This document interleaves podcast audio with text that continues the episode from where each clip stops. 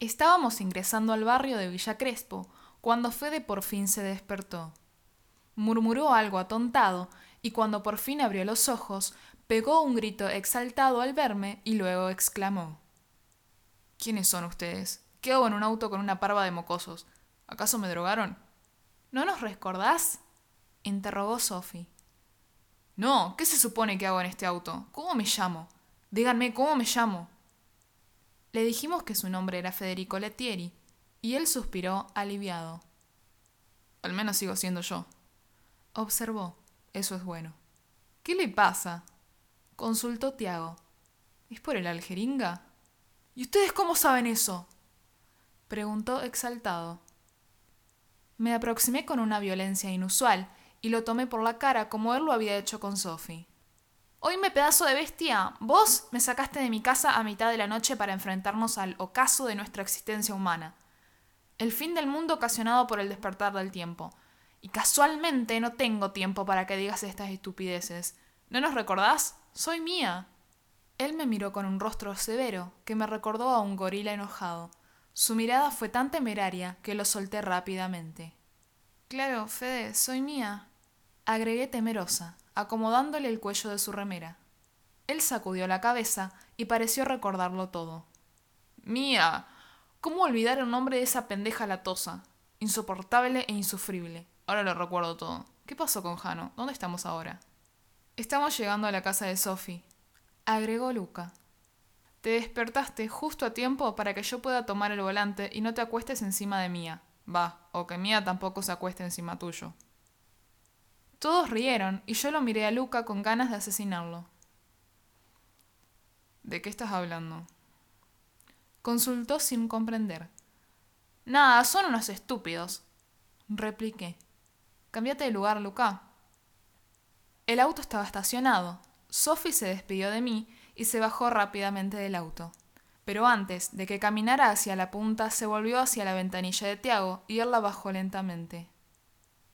Sophie, que descanses, es decir, podemos. Ella se aproximó hasta él con nerviosismo y le respondió en forma dubitativa. Sí, por supuesto, me encantaría, es decir, está bien. Ella se acercó y él también. Con algo de dudas, se besaron primero en la mejilla y luego él la tomó de la cara y le dio un beso con tanta inseguridad que no fue ni en la mejilla ni en la boca, algo así como en la comisura de los labios. Ambos rieron, pero tanto Luca como Federico no dejaban de burlarse imitándolos. Esa escena fue un tanto patética. Es decir, era muy tierno verlos a ellos, pero Luca y Federico no paraban de reírse mientras que simulaban besarse, por lo que su presencia los hacía ver aún más inseguros. Cuando se bajó Sophie, Tiago se dirigió a ellos. Amigos, eso no estuvo bien. Completamente de acuerdo con Tiago, Intervine. Federico, ¿no se supone que sos el adulto aquí? Ellos están expresando sus sentimientos. Ya te lo dije, mía. Todo eso son simplemente sus hormonas. El amor no existe. Son muy chicos para entenderlo. O quizás vos seas simplemente un viejo amargado. Contesté. No entiendo por qué decís eso. Seguramente una mujer te hirió y mucho para que hables así. Él rió con sarcasmo y esa fue precisamente la prueba que necesitaba para corroborar que estaba en lo cierto. De eso se trataba. Alguien debió hacerlo pedazos y herirlo profundamente. Ni yo, que mi vida estuvo atravesada por la pérdida, hablaba de esa manera. ¿Qué puedes saber vos del amor, mía? El amor no es más que un truco publicitario para mantenernos controlados, dóciles y pasivos. En este mundo no hay lugar para el amor. No hay lugar para la amistad. Ustedes se ven muy felices ahora y, por causa de esta vivencia intensa, fantasean con que este vínculo los unirá para siempre. Pero ¿saben qué? Si sobreviven a esta revuelta, luego crecerán, madurarán, se volverán adultos, tendrán responsabilidades de adultos. Poco a poco dejarán de hablarse y, cuando quieran recordarlo, habrán pasado diez años y estarán en una reunión fingiendo que nada cambió. Que siguen siendo las mismas personas, tratando de recuperar el tiempo perdido, pero no es así. La vida nos cambia, mía. Y es estúpido no verlo. Nunca imaginé que fueras tan llorón. No sé qué te hicieron o quién te lastimó tanto, pero solo alguien resentido, herido y frustrado puede hablar así. Decí lo que quieras, pero lo cierto es que soy tan fuerte porque no me atan esas absurdas emociones. Y lo que te salvó a vos no fue el amor, sino mi fuerza. ¿Por qué no te salvó tu papá o tu amiga?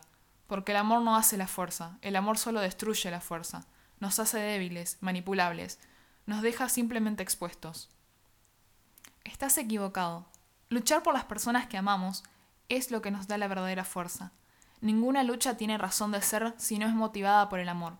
El amor a esta tierra, a la gente que no conocemos, a la humanidad. Nadie puede vivir sin amor. Y quizás tengas razón. Quizás sea muy joven y no conozca el amor en absoluto. Pero déjame decirte que no temo conocerlo. No ando por ahí sintiendo pena de mí misma y renunciando a la idea de involucrarme con alguien. El amor de mis padres fue lo que me trajo a la vida. El amor de mi madre hacia mí fue lo que la hizo tenerme a costa de fallecer en el mismo parto. No me digas que el amor no existe, porque el hecho de que nunca lo hayas conocido no significa que no exista. Luca ya se había pasado al volante, y por ello emprendimos la vuelta. Ellos murmuraban en el asiento delantero. Seguramente él quería contarle lo que pasó con Sophie. Federico se quedó mirando por la ventanilla. Creo que no le gustó lo que le dije, pero tampoco parecía importarle demasiado. Pronto llegamos a mi casa, en Almagro. Bueno chicos, gracias por traerme. Chao Federico. Al bajarme del auto, noté con sorpresa que él también se había bajado. El auto arrancó y no tuve tiempo de decir nada. ¿Qué haces, Fede? No puedo entrar con vos a mi casa. Mi papá me mata y luego te mata a vos. La puerta, ¿te acordás? Si no la arreglo vamos a despertar sospechas, o al menos atraerá a un gran número de curiosos. ¿El edificio tiene alguna cámara? No, se rompió hace mucho y el consorcio no quiso comprar una nueva ni arreglarla. ¿Y cómo se supone que vas a dejar la puerta como estaba? Yo no puedo hacer eso, pero vos sí. Necesito que te concentres como la otra vez, como lo hiciste con el espejo. Solo déjame ver en qué fase de tiempo estamos. Recordá que no podemos hacer nada en tiempo horas. Federico observó a nuestro alrededor y sus ojos parecieron tornarse íntegramente de un color carmesí. Luego me indicó con las manos que todo estaba bien y que tratara de concentrarme en aquel trabajo. Yo me aproximé hacia la puerta y con muchas dudas traté de pensar en aquello que quería cambiar. Fede me explicó que algunas cosas no las podíamos cambiar, por ejemplo, todo lo acontecido en tiempo horas. Pero en este caso, debía concentrarme en la esencia de las cosas. Luego de varios intentos, finalmente logré ver las distintas variables y Fede ayudó a corregir mi postura para realizar aquel hechizo de tiempo. Cambié aquella realidad por otra, aunque básicamente lo único que modifiqué fue una de las tantas posibilidades de ese acontecer. La puerta de vidrio finalmente se reconstruyó, aunque un tanto diferente a lo que era antes. Bueno, ya no tengo nada que hacer. Mía, oíme bien. Vos y yo estamos comunicados por el aljeringa. Siempre que necesites de mí, teletransportame o teletransportate usando esa dimensión. ¡Uy, qué bueno! ¿Me podés llevar a recorrer el mundo? Federico puso su habitual cara de tedio. Solo puedo teletransportarme hasta donde vos te encuentres, y vos lo mismo. Bueno, gracias por todo. Me voy a dormir. Espera, ¿estás segura de que no querés que suba a registrar tu departamento? No, gracias. Estoy bien. ¿Recordás cómo llamarme? Sí, con la jeringa esa. Al jeringa. ¿Vas a recordarlo? Apuntás con el dedo y... Sí, Fede. Interrumpí a los empujones. Ahora anda a tu casa o donde quiera que sea que vivas y déjame dormir que estoy muerta. Quiero dormir, necesito dormir. Te pareces a mi papá. Mientras más quiero echarlo, más pegote se pone. Bueno, ya me voy. Solo quiero que estés alerta de... Le cerré la puerta en la cara y me alejé caminando sin oír una sola palabra de lo que me decía. ¡Qué pesado! Mientras subía por las escaleras, pude ver que el ascensor aún seguía descompuesto. Entré rápidamente en el departamento y recibí un inbox de Sophie. Ahora que tenía chat y redes sociales en el celular, ella podía contactarse conmigo por mensajes durante las 24 horas del día. Pero detrás del mensaje de ella me llegó otro de Luca. Me decía que todavía no podía creer todo lo que había pasado esta noche. Aseguraba que de ser simples estudiantes ahora estábamos inmersos en un apocalipsis peligroso y brutal. Luego de todo eso, hizo una pausa y la pantalla indicaba que estaba escribiendo un mensaje largo, pero luego me di cuenta de que el mensaje era corto, solo que tardó mucho en escribirlo. Me gustó haber pasado el tiempo juntos. No sé si hice bien o mal, tampoco sabía mucho qué pensar sobre eso. Pero lo dejé en visto. Mi dispositivo le dio cuenta a Luca de que había visto su mensaje y yo no le contesté. Es que no sabía qué decir. Y sobre todo, no entendía si tenía que decirle algo al respecto. Eso podría no significar nada, pero además, ni yo misma sabía qué pensar.